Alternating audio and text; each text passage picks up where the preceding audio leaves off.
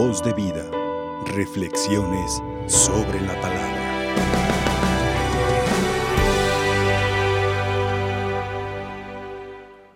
Quien me ve a mí ha visto al Padre Celestial. Queridos hermanos, estamos celebrando aún la fiesta de la Pascua. Vivimos el gozo de la resurrección, del triunfo de Cristo sobre la ignominia de la cruz. Y ayer celebrábamos precisamente la fiesta de la Santa Cruz, es decir, ese instrumento que Jesús supo transformar de una maldición, maldito el que cuelga de un madero, en una fuente perenne de bendición. Perenne porque la cruz de, desde Cristo en adelante siempre será bendición, siempre será una oportunidad de santificación. Y precisamente Jesús les dijo a sus discípulos, el que quiera seguirme, que tome su cruz y me siga.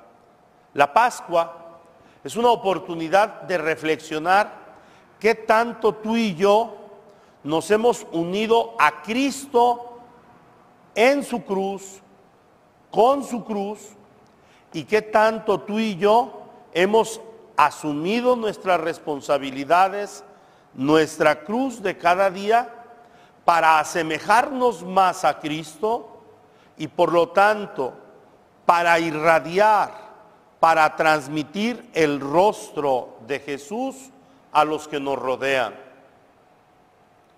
Yo muchas, veces les dije en la cuaresma, la cuaresma no es solamente para comer capirotada, sino para renovarnos en la gracia de Dios, vencer nuestros pecados y crecer en la libertad de los hijos de Dios. Así también la Pascua.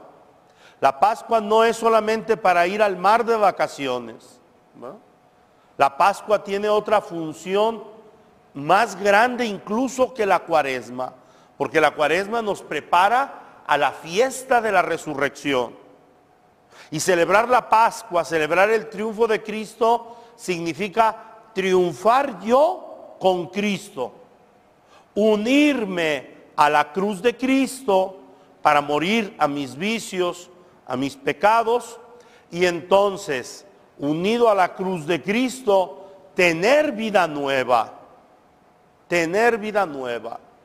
Para eso es la Pascua, para entusiasmarnos con el triunfo de Jesús y hacerlo nuestro, asumirlo, vivirlo en nosotros mismos y comunicarlo a los demás.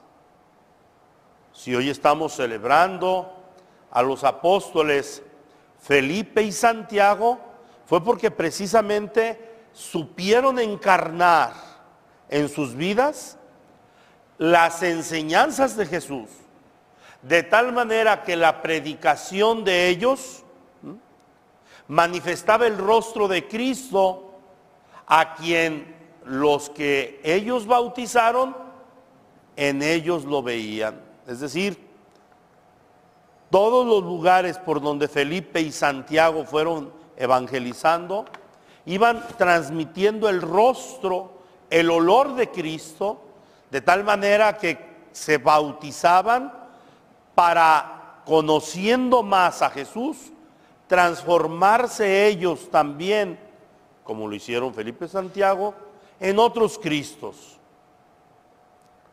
De hecho, cuando Jesús llama a Felipe, al día siguiente tal vez de cuando llamó a Pedro y Andrés, Jesús hace un elogio de Felipe. Este es un verdadero israelita donde no hay doblez. Es un hombre sincero, de un corazón transparente. Pues bien, en ese corazón las enseñanzas de Jesús fueron bien recibidas, bien asimiladas y precisamente de ahí brotaron para comunicarlas a los demás. Por eso Jesús le dice a Felipe, hoy lo escuchábamos en el Evangelio, convéncete Felipe, quien me ha visto a mí, ha visto a mi Padre Celestial. Qué importante es entonces que también tú y yo nos convenzamos de nuestra vocación bautismal, de esta nuestra vocación pascual. ¿Por qué digo pascual?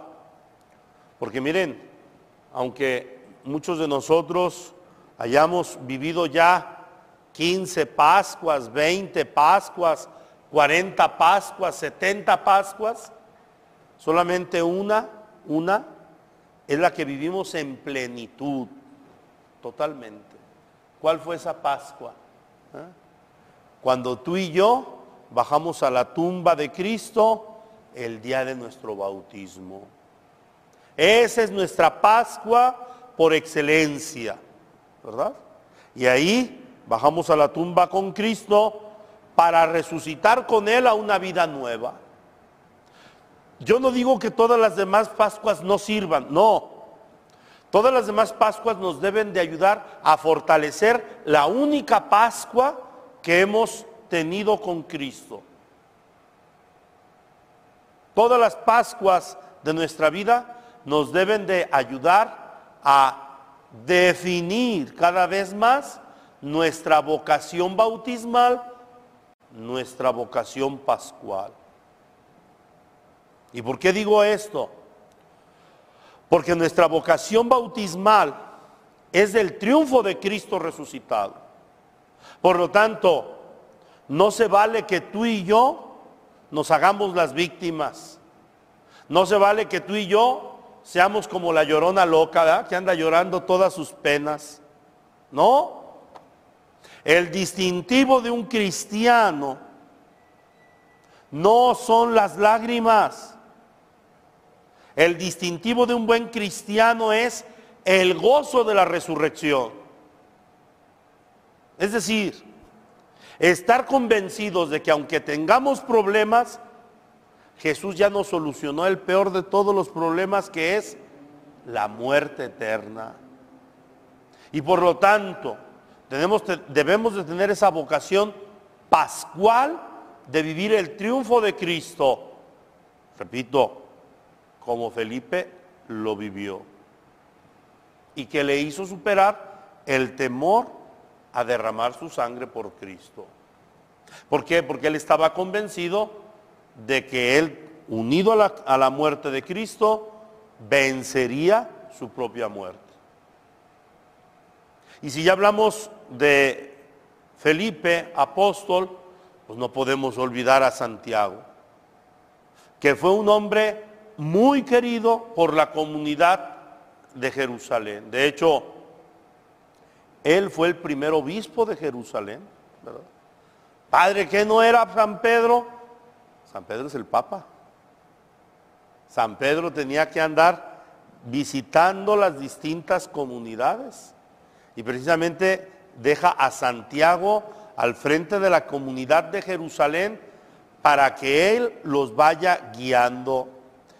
Y de, las, de los datos que tenemos de Santiago, conocido como el menor, el pariente o el hermano del Señor, así como se le llama, hermano no porque haya sido hijo de la Virgen María, se le llamaba hermano a todo aquel que procede de un mismo abuelo, es decir, tíos o primos, ¿verdad?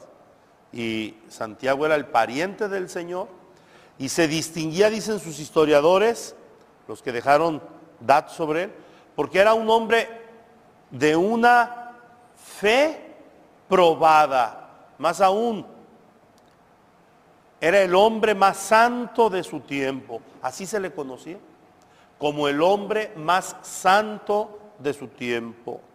Alguien de quien no se creía que pudiera haber cometido pecado alguno después de haber conocido a Jesucristo, de haber conocido la revelación del reino de los cielos. Un hombre que se le llamó también el intercesor de Jerusalén. ¿Por qué? Porque siempre estaba de rodillas orando por su iglesia por su comunidad, por todos los bautizados, sobre todo para que permanecieran firmes y fieles a el bautismo. Un hombre coherente que también fue el primero de los apóstoles en morir por Cristo, no se amedrentó ante la persecución ni ante el martirio, sino que el gozo de la resurrección le hizo superar ese su sacrificio pleno. Pues bien, pidamos la intercesión de estos dos grandes apóstoles para que tú y yo nos entusiasmemos en nuestra vocación bautismal, en nuestra vocación pascual. Y que sepamos comunicar el gozo de la resurrección a los que nos rodean. Ya lo he dicho y lo repito. Un santo triste es un triste santo. ¿A quién le llama la atención un santo mustio? Nadie, a nadie. ¿Ah? ah, bueno. Pidámosle al Señor que tú y yo sepamos inyectar esa alegría al mundo. Y precisamente ahora no estamos rezando el ángelus. ¿Qué es lo que estamos rezando en lugar del ángelus? El Regina Cheli, ¿verdad? ¿Y qué es lo que dice la oración del Regina Cheli? Oh Dios, que te has dignado dar la alegría al mundo, inyectar la alegría al mundo por medio del misterio pascual de tu Hijo Jesucristo, concédenos, concédenos también a nosotros participar de este gozo de la resurrección, no solamente aquí en la tierra, sino alcanzar la plenitud allá en el cielo. Que el Señor pues nos ayude a entender esto y que no seamos unos amargaditos en este mundo, ¿ah? porque estropeamos el rostro de la iglesia. Que no seamos amargaditos, ¿ah? porque a veces ni somos felices nosotros, ni ayudamos a que sean felices a los que están junto a nosotros, les amargamos la existencia. Que sepamos vivir la alegría de la gracia que se nos da en los sacramentos y que sepamos comunicar esta alegría al mundo, a los que nos rodean. María es experta. María con la fuerza del Espíritu Santo y a pesar de las dificultades que le, esperaban, dice, dichosa me llamarán todas las generaciones. Las dificultades no las veía como un problema, sino como un reto a superar con la gracia del Espíritu Santo, con la ayuda divina. Que ella también interceda pues por nosotros y vivamos plenamente este mes de mayo, mes de María. Voz de vida. Reflexiones sobre la palabra.